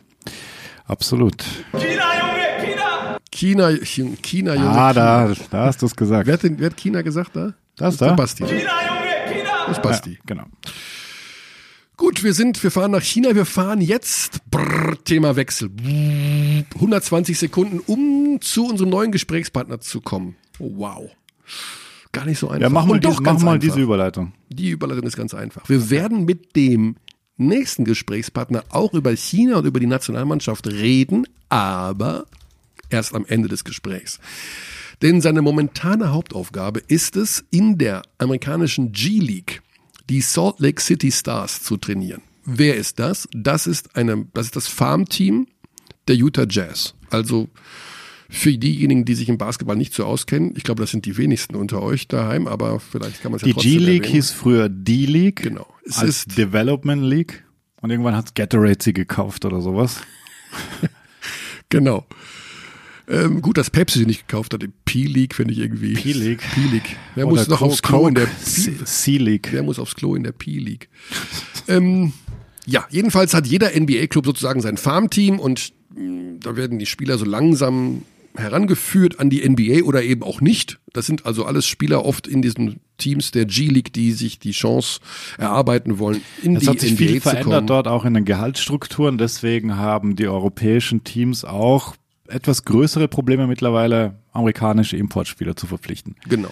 Das kommt noch dazu. mehr Geld mittlerweile bezahlt Genau. wird für die Spieler in der G-League und die Früher haben die Gehalts- dafür ein Apple und Ei gespielt. 25, 35.000 Dollar. Das ist jetzt angepasst worden. Es geht im Bereich 75 bis 100.000 Ja. Dollar, glaube ich. Ja. Also nagelt mich jetzt nicht fest auf die genauen Gehaltsstrukturen, aber es ist jedenfalls, hat sich deutlich verbessert und ist jetzt sogar teilweise besser für die amerikanischen Spieler dort zu spielen, finanziell gesehen, als in der BBL und äh, wenn die natürlich gar nicht mehr, ja, wenn das auch noch dazu kommt, dann ist es noch schwieriger für deutsche Teams, dort Amerikaner zu akquirieren. Über das alles wollen wir jetzt sprechen mit Martin Schiller. Martin Schiller war früher in der BBL hier als Coach aktiv, zuletzt als Assistant Coach bei den MHP Riesen in Ludwigsburg und zuvor auch an die Nationalmannschaft angedockt, jahrelange Trainererfahrung, ist jetzt der Head Coach in der G-League für die Salt Lake City Stars, also eine ganz besondere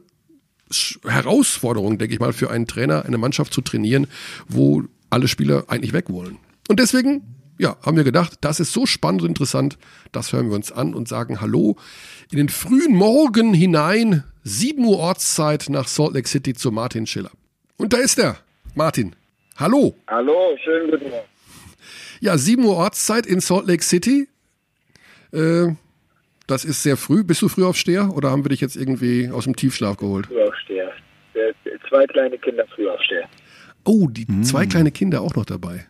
Ja. Auch noch dabei, genau. Werden die jetzt nach äh, Mormo Mormonenstil erzogen in Salt Lake City? Na, äh, nein, nein, nein, nein. Wir halten die, wir halten die, wir halten die äh, deutsche Kultur äh, aufrecht hier. Ja, okay, gut. Wollen wir auch nicht näher ins Detail gehen. Äh, Wie mein Sohn immer sagt, Politik und Religion haben am Familientisch nichts zu suchen. Ähm, so, fangen wir an. Martin, du bist Head Coach bei den Salt Lake City Stars. Und wie, wir, wie ich gestern noch erfahren habe, Overtime-Sieg und der wievielte Sieg in Folge jetzt für euch? Folge, in Folge der erste, aber fünf aus sechs. Ah, 5 aus 6. Gut, da hat mir dein, 21, ja, 21 und 19, also 21 Siege, 19 Niederlagen. Ja. Äh, kämpfen um den Playoff-Einzug und haben noch zehn Spiele zu spielen. Ja. Genau. Bring uns doch mal so ein bisschen, also gefühlstechnisch auf diese G-League-Ebene. Wie schwierig, ich habe es gerade schon im Vorgespräch gesagt, ist es für einen Coach, eine Mannschaft zu trainieren und als zu einer Einheit zu formen, wo doch eigentlich jeder Spieler das Ziel hat, dort möglichst schnell wieder wegzukommen? Oder ist das gar nicht so? Nö, nö, das ist, hast du schon gut beschrieben. Und das ist auch äh, Hauptherausforderung. Haupt, äh. Mhm. Also das ist schwierig, um die Frage äh, kurz und knapp zu beantworten. Ähm, Ja, es geht, ähm, es geht so ein bisschen darum, also die Herausforderung ist genau die, es geht ein bisschen darum, den Teamgedanken äh, immer aufrechtzuerhalten. Man ist manchmal der Einzige, der es tut, also äh, ich und mein Trainerstab, aber es ist unsere Verpflichtung. Ähm, und es geht mehr über individuelle Motivation, äh, eine Teammotivation zu schaffen. Also nach dem Motto, wenn ich 15 individuell hochmotivierte Spieler habe, dann habe ich zumindest motivierte Spieler und ähm, vielleicht können wir dann so äh, ein motiviertes Team sein. Macht das Sinn? Ja, macht Sinn, auf jeden Fall. Also die Frage ist halt, wie machst du das dann vom Spielstil her, wenn jeder individuell so ein bisschen herausstechen möchte, um sich zu präsentieren, du aber natürlich den Teambasketball, denke ich mal, äh, propagierst und auch trainierst. Welchen ja, welche Gratwanderung ist das für dich? Machst du dann auch einfach mal Spielzüge speziell dann für einen Spieler, um zu sagen, okay, jetzt, jetzt darfst du Isolation hier und da oder äh, ordnest du solche Dinge einfach unter und sagst, Ja. wir müssen erfolgreich als Team sein? so ein, ist, ähm, es geht eigentlich um Überzeugung, dass Teambasketball, sagen wir es mal so grob, äh, diese Jungs auf die Ebene bringen wird, auf die sie kommen möchten. Das Ziel für alle ist die NBA. Ähm, und der, die, die Überzeugungsarbeit geht, geht dahingehend. Äh, das heißt, wenn du es in die NBA schaffen möchtest, dann bist du in der NBA der 15. Mann. Und der 15. Mann in der NBA mit deiner Qualität äh, wird nicht äh, 15 Mal auf den Korb werfen, sondern wird verteidigen müssen, wird den richtigen Pass spielen müssen, äh, muss eben die richtigen Sachen machen in den wenigen Minuten, in denen er spielt. Und äh, diese, diese Überzeugung, das gilt irgendwie, die, die gilt davon zu überzeugen. Das heißt, du Und das ist nicht leicht. Hm, Ich wollte gerade sagen, das heißt, du wirst auch sehr häufig recht harte Worte wählen müssen, wenn du einem Spieler sagst, im Übrigen, äh, für ganz oben reicht's äh, sowieso nicht, mein Freund. Also wenn, dann Defense und hier und da mal einen Pass spielen. Also du, du raubst ihn auch so ein bisschen was, denke ich mal, vielleicht von dem ganz, ganz großen Traum. Oder wie, wie, wie ordnest du das dann ein? Ja, ich, äh, sollte man in, in Wahrheit schon, in Wahrheit schon. Ähm, aber äh, wie man hier sagt, es, es wird gesugarcoated. Ja. Und äh, es wird nicht geradeaus so ins Gesicht gesagt, das wäre wahrscheinlich äh, counterproductive, mir fehlen die deutschen Vokabeln. Mhm. Ähm, aber im Grunde, im Grunde ist es so. Also man muss einfach dem Spieler so ein bisschen auch Honig um den Bart schmieren und da drin die Wahrheit aber verpacken, so ungefähr. Absolut, absolut. Auch ein Mentalitätsthema. Ähm, das, äh, das, wie soll ich sagen, wir sind ja so die jugoslawische, serbische Mentalität gewöhnt, unsere Trainergeneration in Deutschland oder eigentlich in Europa. Das ist extrem geprägt ne, von der serbischen Mentalität. Und die spielt sich hier halt gar nicht. Also ähm, äh, damit hat man gar keine Chance. Das ist nicht richtig oder falsch, ne? sondern man kriegt so äh, den jungen amerikanischen Athleten nicht. Und äh, es geht ja darum, ihn irgendwie zu kriegen, ihn irgendwie zu führen. Ne? Und äh, das geht nicht mit der mit der ewigen Peitsche hier. Ja, du hast ja sozusagen auch ein Team, dem du zulieferst, also in dem Fall äh, den Utah Jazz. Wie ist denn da dann überhaupt die Kommunikation? Kommt dann von oben, sage ich jetzt mal in dem Fall, oder von, von der Organisation der Jazz so die Ansage, du Martin, wir bräuchten mal vielleicht den oder den Spieler, den sehen wir eher bei uns. Also wirst du da auch noch so ein bisschen, ich sag's mal übertrieben, gegängelt? Ähm, gegängelt, aber es ist eigentlich, muss man sich das vorstellen, wie, äh, wie ein Farmsystem, also wie, wie äh, BBL-Team und, und Pro-A-Team. Und äh, extrem enge Verbindung, extrem enge Kommunikation. Also ich bin mit Coach Schneider tausche ich mich jede Woche aus, mit dem Head Coach. Ähm, ich bin, Der ja auch europäischen Basketball sehr gut kennt. So Ja, natürlich. Das hilft wahrscheinlich. Über Spieler ne, und über die Art und Weise, Mhm. wie er es haben möchte. Er hat selber in dieser Liga gecoacht. Daher Mhm. hat er einen Zugang dazu, den andere NBA-Coaches nicht haben. Ähm, und es ist eine enge Kommunikation, ganz klare äh, Chain of Command. Es ist ganz klar, wer wie viele Minuten spielt. Es geht hier um die Spieler. Ähm, also es geht um die, um, um ganz bestimmte Spieler. Wir haben Grayson Allen, der ist ein Erstrunden-Draftpick aus Duke.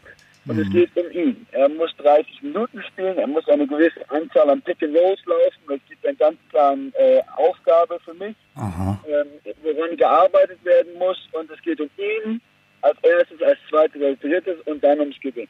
Ah, okay. Ähm, wir hatten letztes Jahr George Neal als Two-Way-Player. Der hat äh, jetzt einen Dreijahresvertrag mit den Utah Jazz unterschrieben.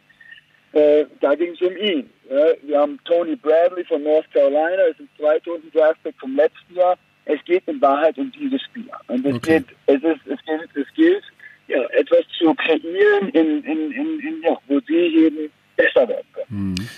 Und es gibt ja auch designierte Two-Way-Player, die ja Verträge für beide haben, wenn ich das seit kurzem, die gibt's ja auch noch nicht Richtig. so lang, oder? Also Tyler Kavanagh und Nasmi Trulong, wenn ich das richtig sehe, die ja auch dann switchen während der Saison. Also das ist ja auch ein spannendes Thema, dass die dann plötzlich hochgezogen werden, wenn bei den Jazz jemand, wenn da jemand gebraucht wird, wie läuft sowas dann ab? Also da kommt einfach die Durchsage, okay, wir brauchen jetzt den Kavanagh heute. Weil das ist ja manchmal Ja, fast genau. tagesaktuell. Eigentlich, eigentlich, eigentlich genauso, wie du es beschrieben hast. Und ich glaube, das ist tatsächlich ähnlich wie, wie, äh, wie ein gutes Farmteam Hm. in, in Deutschland. Also, wie soll ich sagen, alles, allererstes Saisonspiel, wir waren im Shootaround in Iowa und in der Hälfte des Shootarounds kam mein GM zu mir und hat gesagt, nimm Nas Mutualon raus, er fliegt jetzt nach Washington, äh, die Jazz brauchen ihn heute Abend. Ach, also genauso läuft. Ja, also äh, es ist eine komplette Flexibilität, die ich haben muss und die diese Jungs haben müssen und ähm, ja, ge genauso Two-Way. Sie können in beide Richtungen äh, die gesamte Saison auf, auf eine gewisse Anzahl an Tagen äh, limitiert, können die Playoffs nicht spielen. Äh, aber genauso funktioniert ja. Und wenn es dann in die andere Richtung geht, das heißt also, ein Spieler bekommt gesagt, jetzt gehst du erstmal wieder äh, zu Martin in die G-League, zu den Salt Lake City Stars, kommt er dann zu dir in die Kabine und sitzt dann da äh, wie die beleidigte Leberwurst und sagt, ich will hier gar nichts sein, ich will wieder zurück zu meinen Jazz und musst du den dann auch wieder auffangen und ihm äh, gut zureden? Wie stellt man sich das vor? Also ja und nein. Wir haben das Glück, dass wir, dass wir äh, sagen, gute Charaktere haben und äh, die das, die das professionell sehen. Aber am Ende des Tages ist es natürlich so. Ne? Hier sein wollen sie nicht. Also äh, das ist äh, George Neal, äh, den wir letztes Jahr hatten, der jetzt Teil des Jazz-Kaders ist. Ähm, Der hätte dieses Jahr auch, äh, könnte dieses Jahr auch für uns spielen. Ne? Äh, hier und da. Aber es ist nicht so, dass er jetzt so einen riesen Bock hat, äh, wieder in die G-League zu kommen. Ähm, äh, auf der anderen Seite ist es aber auch, äh, wie soll ich sagen, Gesetz. Ne? Wenn die Jazz sagen, Grayson Allen, du spielst jetzt die letzten zehn Spiele, weil wir wollen, dass du spielst, äh, dann gibt's auch nicht viel zu sagen. Ne? Ähm, ja, aber das kann auch, äh, kann auch ganz, ganz äh, schlecht aussehen. Also in anderen Clubs, da sieht man schon. Also wenn die Jungs keinen Bock haben, dann kann es hässlich werden. Ne? Ähm, aber wir haben da Glück. Du hast äh, ja viele Jahre hier auch in Europa oder in Deutschland eben auch gecoacht. Was hat dir das persönlich jetzt eigentlich gebracht für deine Trainer, Ansichten und Philosophie? Da, darf ich noch einen Schritt nach vorne gehen, weil eigentlich war die Meldung ja auch sehr ungewöhnlich. Martin Schiller geht in die G-League als Head Coach. Also da waren schon viele überrascht. Wie kam das denn zustande, wenn wir mal so beginnen wollen? Ich wollte als Headcoach arbeiten. Also ich habe in der ich sieben, sieben Jahre als Assistent gearbeitet, dann mit der Nationalmannschaft. Hm. Hatte einfach das Gefühl, dass das Zeit ist jetzt und äh, habe aber keinen Headcoaching-Job bekommen in der BBL. Und dann kam das so aus dem Nichts, um ehrlich zu sein. Also auch für dich, okay. Ähm, Mhm. Ja, ja, ja. Und äh, die Verbindung war Alex Jensen, der 2015 mit uns bei der Nationalmannschaft Assistent war. Der ist Lead Assistant hier bei den Utah Jazz. Ah, Der hat okay. meinen Namen ins Spiel gebracht. Ähm, und dann kam das. Und ich kam hierher, um als Headcoach zu arbeiten. Das ist das Motiv gewesen. Nach wie vor das Klar. Also, das war's. Kam dem Nichts. Und hat, wie hat es dich jetzt weitergebracht in irgendeiner Form? Also sind es jetzt sind Dinge hinzugekommen, die dir jetzt auch in Zukunft helfen werden, wo du sagst, das war jetzt auch eine gute Schule für mich, weil es sowas ganz anderes war? Naja, also das erste Mal als Headcoach zu arbeiten, das war das Ziel und das äh, habe ich jetzt getan. Ich glaube, nach, ja, wenn wir, wenn wir es in die Playoffs schaffen, habe ich, äh, habe ich 100 plus Spiele gecoacht in Mhm. zehn Monaten. Das ist, äh, das ist, ja, ist einfach schon mal was. Ne? Man muss es einfach machen. Ne? Äh, und das, äh, das habe ich mir gedacht zum allerersten. Mhm. Ähm, äh, als, als zweites ist, haben wir gebracht, diesen, diese Mentalität und diese Kultur hier kennenzulernen. Ich verstehe jetzt äh, den jungen amerikanischen Athleten besser. Ich habe mich früher immer gefragt, warum, warum wollen die Amis äh, ähm, im April nach Hause? Warum sind sie nicht mehr heiß auf die Playoffs? Ja, warum ist der Kampf der und nicht der Kampf, hey, wir können hier was gewinnen? Ja, und Mhm. ich kann das jetzt einfach ein bisschen, bisschen nachvollziehen. Verstehen vielleicht noch immer nicht, aber nachvollziehen und äh, ein bisschen anderes Spiel kennengelernt. Also insofern war das bisher eine tolle Erfahrung. Hm, Konntest du auch dem, äh, den Spielern so ein bisschen vermitteln, dass auch in Europa toller Basketball gespielt wird? Also auch in der BBL zum Beispiel. Also hast du dem auch mal gesagt, pass mal auf, da gibt's auch eine Perspektive, das ist auch ein Sprungbrett. Auch dort haben Spieler bereits ihren Marktwert vervielfacht. Absolut, absolut. Ich, äh, äh, ich bewerbe unsere Liga die ganze Zeit. Sehr gut. Ja, ähm, und äh, äh, total. Ähm, Es ist ein spannendes Thema. Weil wir- Also, wie, ja, wie beide Welten so, beide Welten sich gegenüber so ein bisschen, äh, wie soll ich sagen, arrogant, äh, arrogant sehen. Ne? Also der, jeder Ami denkt, er kann easily overseas spielen. Ne? Äh, und, und, und wir Europäer denken, naja, NBA und alles individuell und ich weiß nicht, das ist doch kein Spaß. Also jetzt mal, ja, und, und äh, ich glaube, beide Welten liegen falsch. Aber ich bewerbe äh, die Liga und Europa die ganze Zeit. Ja, das, äh, das ehrt dich sehr. Äh, Die Sache ist ja die, dass äh, wir haben es hier im Vorgespräch, da warst du noch nicht in der Leitung schon erwähnt, die Situation ja auch für die deutsche, für die deutschen Vereine etwas schwieriger geworden ist, seitdem in der G-League die Spieler mehr Geld verdienen. Also es nicht mehr so lukrativ ist, nach Ja. Europa zu kommen, weil die Gehälter ja sich verdoppelt oder verdreifacht haben sogar. Ja. Ähm, hat, kannst du auch schon feststellen, dass es tatsächlich für die Spieler dann wirklich auch unattraktiver geworden ist, weil sie sagen, okay, ich kann auch, wenn ich das gleiche Geld hier verdienen kann in der G-League, dann bleibe ich eher hier, weil der Weg in die NBA kürzer ist, aber in Deutschland könnte ich sagen mal das gleiche Geld verdienen und könnte trotzdem mehr spielen oder wäre in einem ambitionierteren Umfeld zu Hause. Also merkst du, dass es, dass sich da was verändert hat? Äh, auf jeden Fall. Also das erste ist das Thema die Two Ways, über die ihr gesprochen habt. Ne? Das sind das sind 60 Spieler, die den deutschen oder den europäischen Markt extrem fehlen. Ne? Und, und 60 Spieler eben genau von der Qualität, die, die rekrutiert werden von Europäern. Ist es, ich muss kurz dazwischen fragen, die, nur die Two-Ways bekommen mehr. Und die anderen haben immer noch Two- das die. Two-Ways, nein, alle bekommen, mehr, alle bekommen mehr als vorher, aber die Two-Ways bekommen signifikant mehr. Also Okay.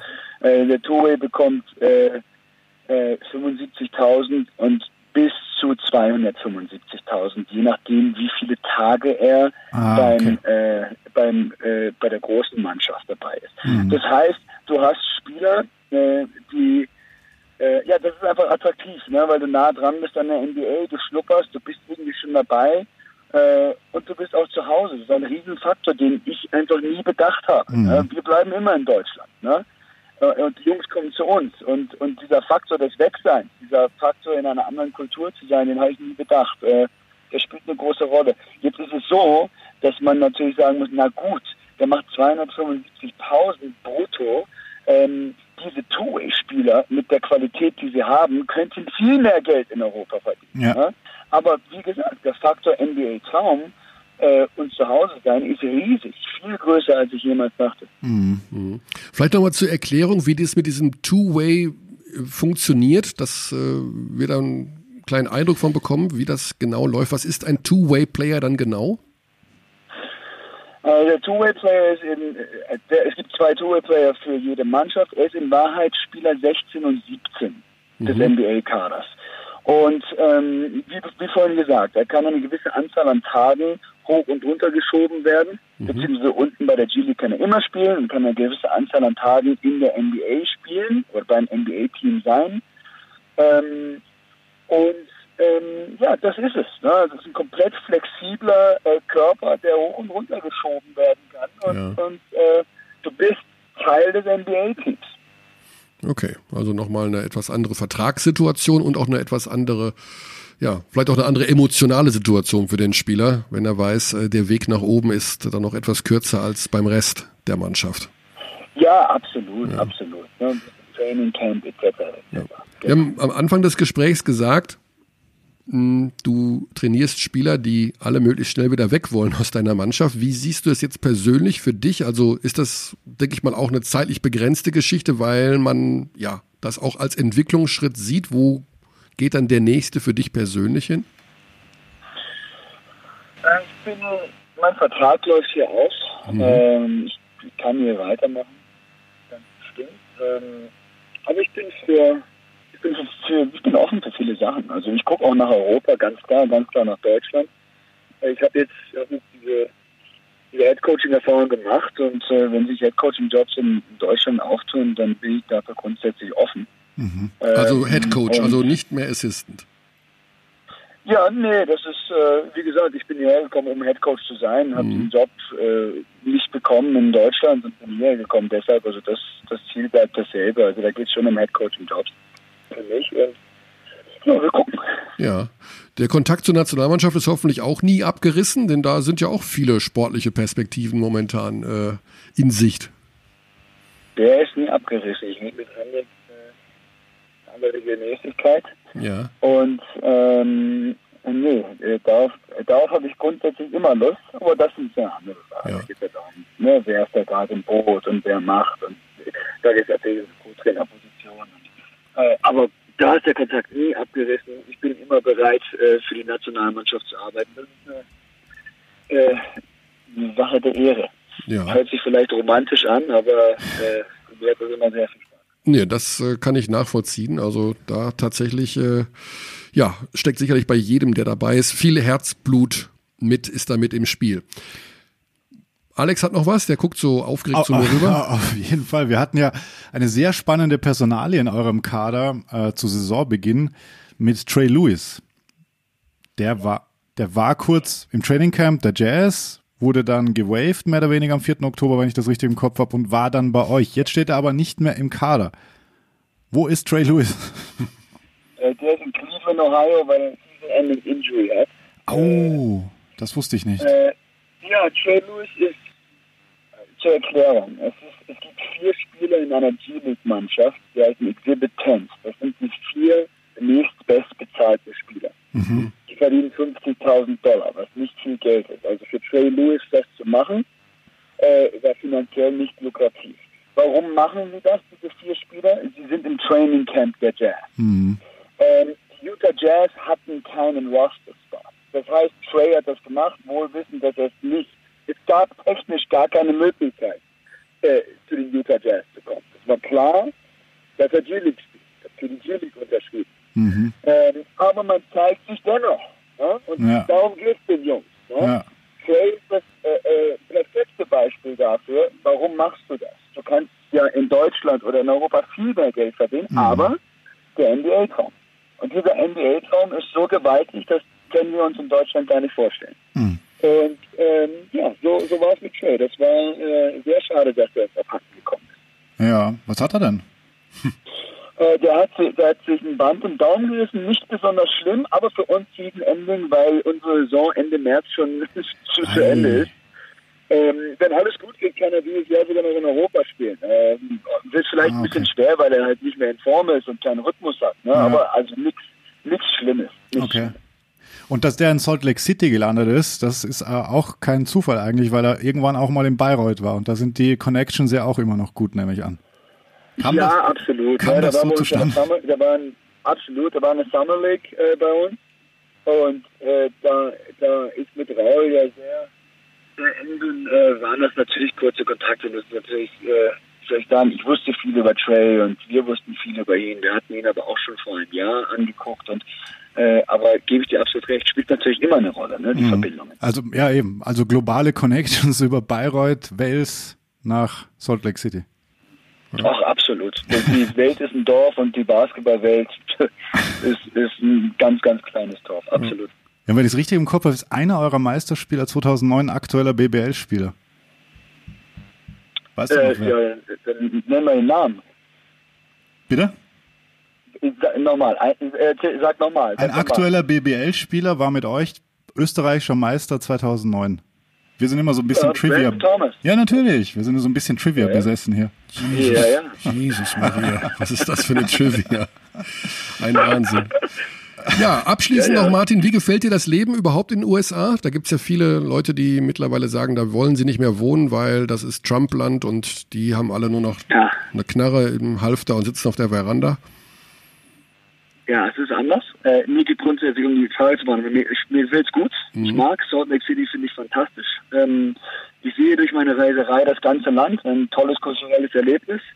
Äh, ich bin froh, dass ich in Salt Lake City gelandet bin und nicht, äh, nicht, nicht Nicht wo? Sag ruhig, sag, sag ruhig. Nicht in Sioux Falls. Ja, Falls?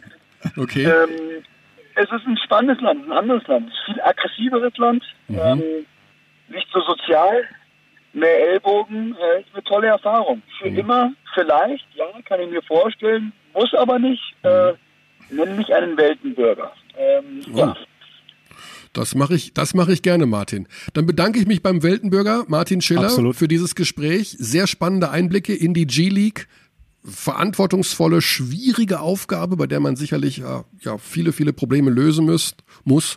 Ähm, aber ich denke mal, dass es dich extrem weitergebracht hat und wünsche dir für die verbleibende Saison alles Gute. Grüße nach Salt Lake City und auf bald wieder zurück in Europa dann.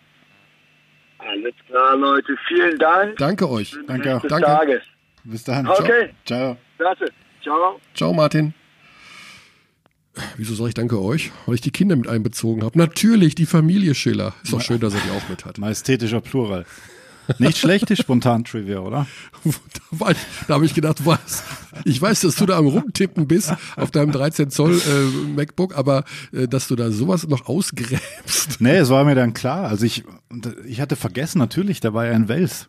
Der war in Wels, war aber in das, Wels drei das Jahre kam mit im Raul ersten Moment Corner. nicht, äh, nicht äh, rüber. Ja. Deswegen, Akustisch. Verbindung Ja. war nicht ganz gut, glaube ich. nee, auch jetzt, also für mich auch die Verbindung, dass ich es verstanden habe, was du, dass Er hat dann sofort verstanden. dass du Wels meinst oder Wels oder wie, was sagt ihr? Wie sagt Weiter. ihr? Wels. Wels. Oder Wös. Wels. Österreichische Stadt mit drei Buchstaben. Wös. Wös. Okay, äh, Gut. Wir kommen noch zur Hörerpost. Ach du Heiliger. Gut. Ach, du Heiliger. Die Hörer, über, über die wir uns sehr freuen. Ja, absolut. Abteilung Basketball at gmail.com. Manchmal kommt auch was auf Twitter rein. Ja, ich werde auch bei Twitter angeschrieben. Ich versuche das zu beantworten. Freue mich, also über Direktnachrichten auch, habe ich auch sehr viel Zuspruch bekommen. Das freut mich extrem. Du also lenkst ab. Von der, jetzt kommt die negative Post wahrscheinlich. Nein. Hörst du die Musik, die läuft? Sie ist heute sehr leise, leise auf dem Kopfhörer. Ja, es Ja. geht um. Ich vermute, es geht um Twitter und es geht um Dino. Komm, sag. Dino, hat, Dino hat was ganz Tolles getwittert. Sehr, ziemlich, ziemlich spannend. Dazu muss man wissen, dass. Und das, das sage ich äh, mit vollem Respekt. Oh, er hat auch gemeldet. Ja. Gerade. Äh, Dino Reisner ist ein langjähriger Basketballkenner, Insider, ja, Journalist, war beim MBC, ist immer noch beim MBC, ich weiß gar nicht so genau. Also jedenfalls, der kennt sich aus. Und Dino hat uns einen Link geschickt, dass es er hat jetzt auch einen Artikel geschickt. ja äh, doch noch einen Spieler in der NBA gab aus ein Deutscher vor Frido Frei. Bislang galt Friedhoff als erster deutscher Spieler in der NBA. In der Gründungssaison der nordamerikanischen Profiliga 46 sind absolvierte der bla bla bla für New York. Genau, und er ähm, sagt, dass es einen Spieler namens Charlie Höfer gab. Unser, unser Podcast wird erwähnt im Artikel. ja. Ja. Und Charlie Höfer hat vor Frido Frei in der NBA gespielt.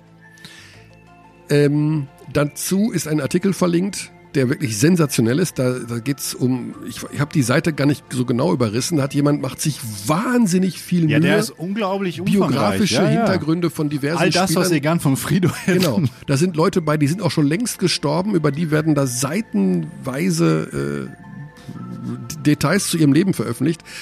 Also lange Rede, kurzer Sinn. Charlie Höfer hat gespielt in der BAA, also in der Vorläuferliga der NBA. Die NBA ist ja entstanden aus der BAA und der ABL? ABA oder sowas. Also Nee, nee, zwei, ich- zwei Ligen gab es. ABA und- war später, ich glaube ABL. und dann gab es die NBA ab der Saison, wenn ich das jetzt richtig hinbekomme, 47, 48.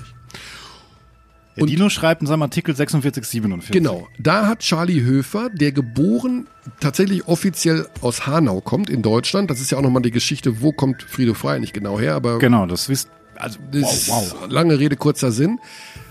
Ja, Dino, stimmt, Charlie hat in der, das steht in deinem Artikel, also insofern glaube ich das, dort in der BAA gespielt für Boston, wenn ich das richtig im Kopf habe. Aber Boston das war Celtics, eben noch ja, nicht die ja. NBA. Die NBA ist ja erst im Jahr darauf entstanden aus diesen beiden Vorläuferligen. Ne, sie ist 46, 47. Und zu dem Zeitpunkt, wo Charlie Höfer dort gespielt hat, gab es den Begriff NBA noch nicht. Wenn ich das jetzt alles so richtig verstanden habe. Da diese. Drei Monate vor frei, am 1. November 46, also laut Dino Ja, überschneiden sich diese ja, Saison. das stimmt. Also Frido hat auch in dieser BAA gespielt, aber eben auch in der Rookie-Saison der NBA. Und da hat Charlie Höfer eben nicht gespielt. Ja, wenn ich das richtig verstehe, dann doch, weil das die Gründungssaison der NBA 46, 47 war. Und dann hat, haben beide da drin gespielt. Und dann wäre es natürlich eine Artikel, Weltsensation. dann wäre es eine Weltsensation und dann müssen wir, Se- 46, ja? müssen wir die 46. Kinder von Charlie Höfer suchen oder was? Der ist noch, der ist, der ist 1982 gestorben. Also da sind die Kinder ja schon Mhm. 100. Also offizielles Gründungsdatum der NBA gilt der 6. Juni 46. Also Der in dem Artikel steht, dass Charlie Höfer in der. BAA geschrieben hat. Aber pass auf, Dino, lieben Dank für den Artikel. Riesensache. Hm. Er hat mich nur bisher wenig, er wird mich wahrscheinlich mehrere Tage meines Lebens kosten, Ja. um das zu recherchieren. Danke dafür. Schon wieder. Wir werden der Sache aber nochmal ausführlich nachgehen Werden wir das? Sehr du machst wieder wahrscheinlich. Ankündigung.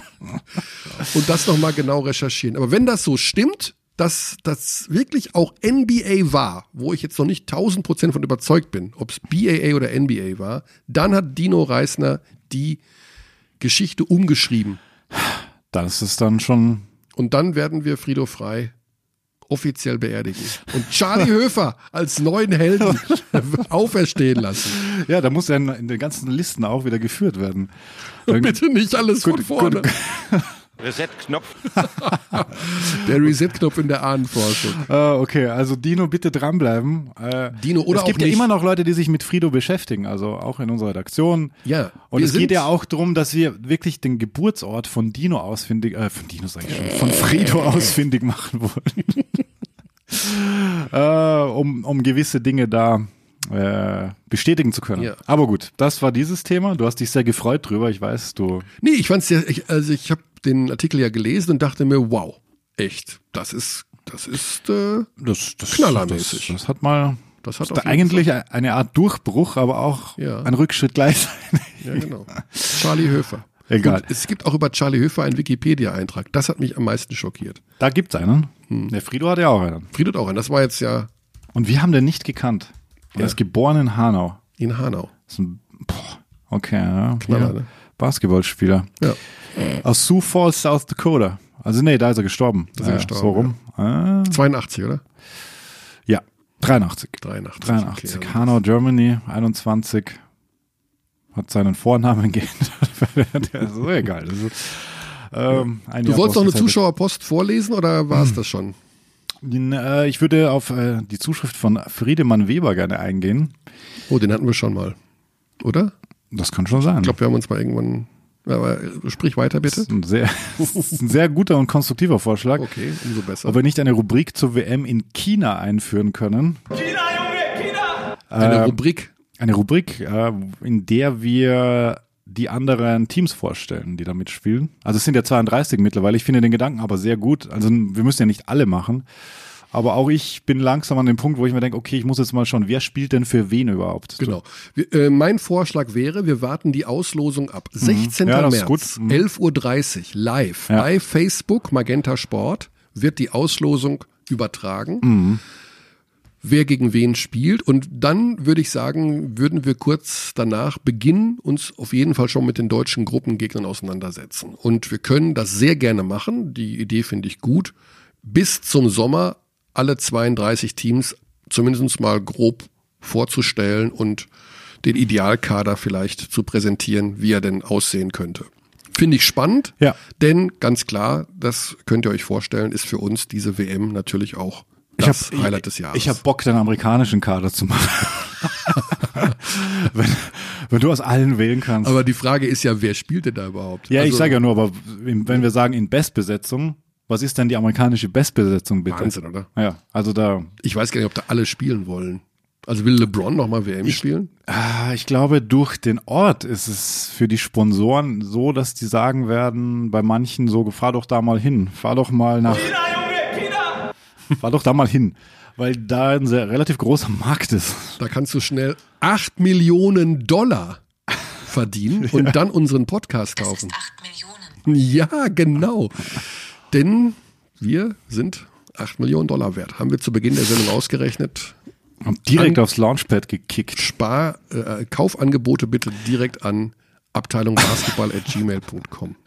Wie, wie hoch Wir nochmal? gehen, auch, wir gehen auch auf 5 Millionen runter. Ach so, ich dachte, Das ist 8 Millionen. Verhandlungsbasis. Ah, okay. Verhandlungsbasis. okay. Ähm, ja, sonst auch viele Zuschriften. Danke dafür. Heiko Schafazik wird gefragt, wie es dem geht. Hm, Heiko Schafazik fragt, wie es uns geht. ne, oder wir, jemand will, Sven Küpper will wissen, wie es Schafazik geht. Ich will eigentlich auch wissen, wie es Schafazik ça va merci, sage ich, glaube ich, oder bei, bei Heiko mittlerweile. Dem geht's, glaube ich, gut. geht. Mm, Dann ne, der ist nicht in Frankreich. ist er nicht mehr in Nee. Frankreich. Der hat keinen Verein? Der hat keinen Verein. Ich glaube schon, ja.